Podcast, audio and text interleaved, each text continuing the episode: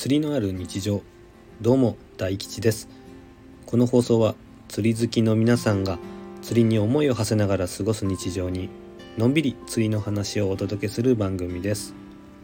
通勤通学家事釣りの行き帰りなど皆さんの話し相手になれれば幸いです。本日もお聞きいただきありがとうございます。またお聞きになっている皆様とレターのやり取りなどもできたらいいなと考えています。もしよければラジオの感想や質問などレターからよろしくお願いします。今回は第12回の放送です、えー、前回の放送でですね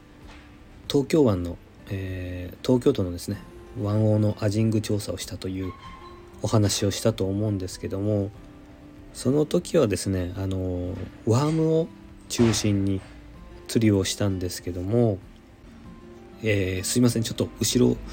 いっぱい業者さんの 車の音が聞こえて入ってしまってるんですけどすいません。えー で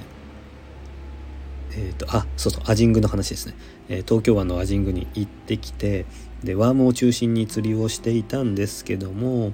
あの途中でその生後サイズなんですけどシーバスがうようよいたのでちょっと切り替えてそっちと遊んでいたんですけどその時にちょっとワームだけだとアジング用のワームだけだとやっぱりですねバラシが多くて針がちっちゃいっていうのもあってバラシが多くて、え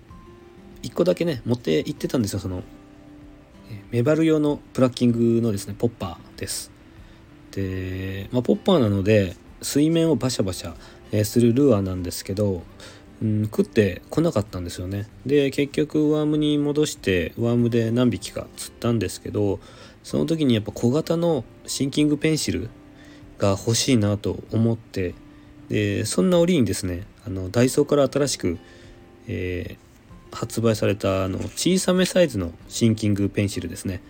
えー、対象魚がメバルシーバスクロダイとなっている 45mm のシンキングペンシルです。でこれがですね、え、出たばっかりだったんですけど、うん、YouTube だとかいろんなネット記事で見たので欲しいなと思って、えー、その後ですね買いに行きました。でちょうどあったので買ってきたんですけどこれめちゃくちゃなんか良さそうですね。えっ、ー、とイワシカラーとあとコットンキャンディーの2色展開ででおそらくこれフックもうんと今まあ手元にあって見てるんですけどフックもなんか良さそうなんですよね。あのダイソー VJ とかだと結構投げて魚がかかったらすぐ曲がっちゃうんですけどなんかそれよりは強そうな、うん、印象があります。ちょっとこれは使ってみないとわからないのであの検証してみたいと思います、うん、東京湾まあその時は東京湾に行ったんですけどシーバスがま有名と、え、聞いていたんですけど実際に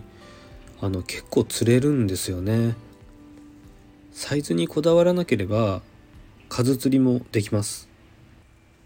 ただやっぱりですね、えー、東京湾ということで場所によっては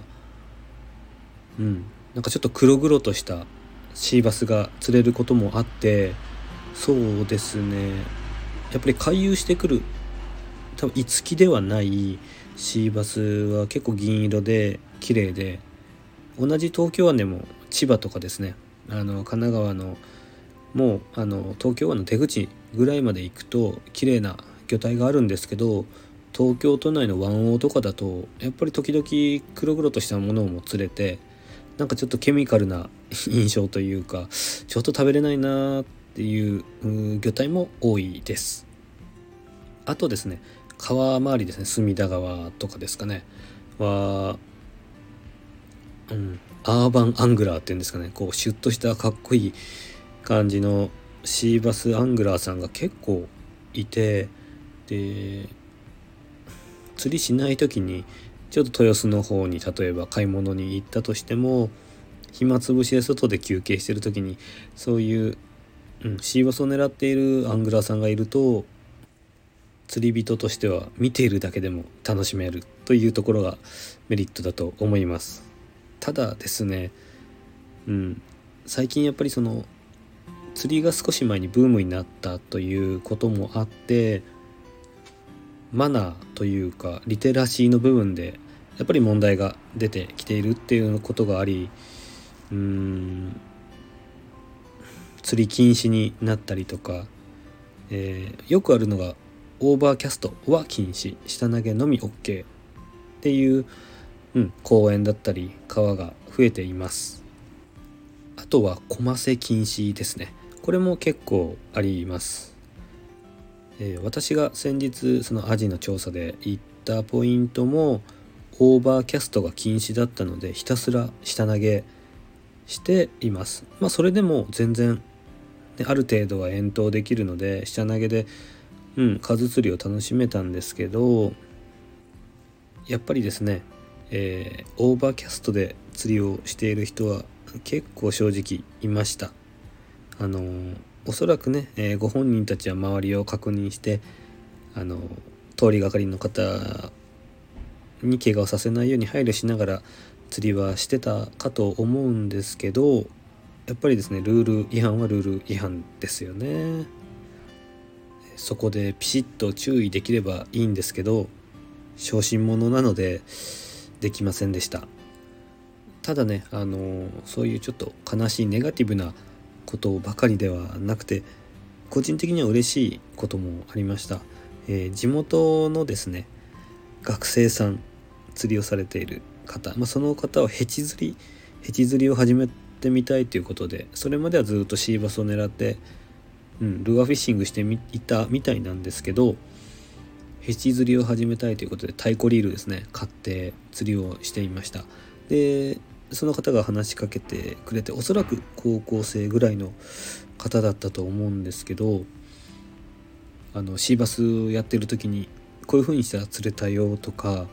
すごくあのアドバイスくれてその方がそのシンキングペンシルですね。新ペンを早巻きしたらいいよとか教えてくれてで自分の中でですねすごく素敵な出会いだなと思ってうんその方と結構長々と話しました。楽しかったです。でその方の話だとアジは最近回ってきてないと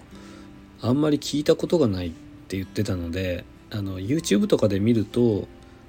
まあ、少し前の去年とか一昨年ぐらいの動画だと釣れてるアジが釣れてる映像があったんですけど、まあ、よく通ってらっしゃる方が言うってことは最近アジはやっぱりその辺りでは厳しいんだろうなということで次はですねちょっと違う同じ都内でも、うん、違うところに行ってみようかなと考えています。そうですね今お話ししたような素敵な出会いも釣り場ではたくさんありますしあとインスタグラムで今あの釣りの投稿をしているんですけどもダイレクトメッセージだったりあのコメントしてくださる方ももう本当全国津々浦々ですね。いろんな方からお便りをいただいてコメントいただいてすごくあの釣りの幅が広がったというかうん楽しいです今。あの宮古島島の方だったりあと鹿児島宮崎の方だったり本当にいろんな方にこのラジオもインスタの方もあの見ていただき聞いていただいているので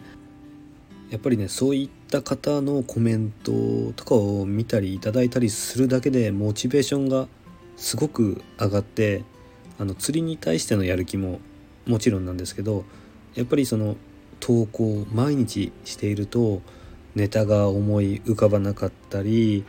うんこれ本当に、うん、みんなのお役に立ててる内容なのかと、うん、なったりしてこう落ち込んだりする瞬間もあったりするんですけど、うん、そういったコメント感想いいねいただけるだけで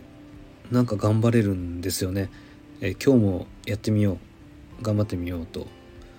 うん、そういう気持ちになれていますいつも本当にありがとうございますこれからも頑張りたいと思いますので応援よろしくお願いしますというところでそろそろ、えー、今回終わりの時間になります最後にもしよければラジオの感想や質問インスタ投稿に関すること釣りに関することなど何でも募集しておりますのでレターやインスタコメントをお待ちしております。それではまた次回、大吉でした。バイバイ。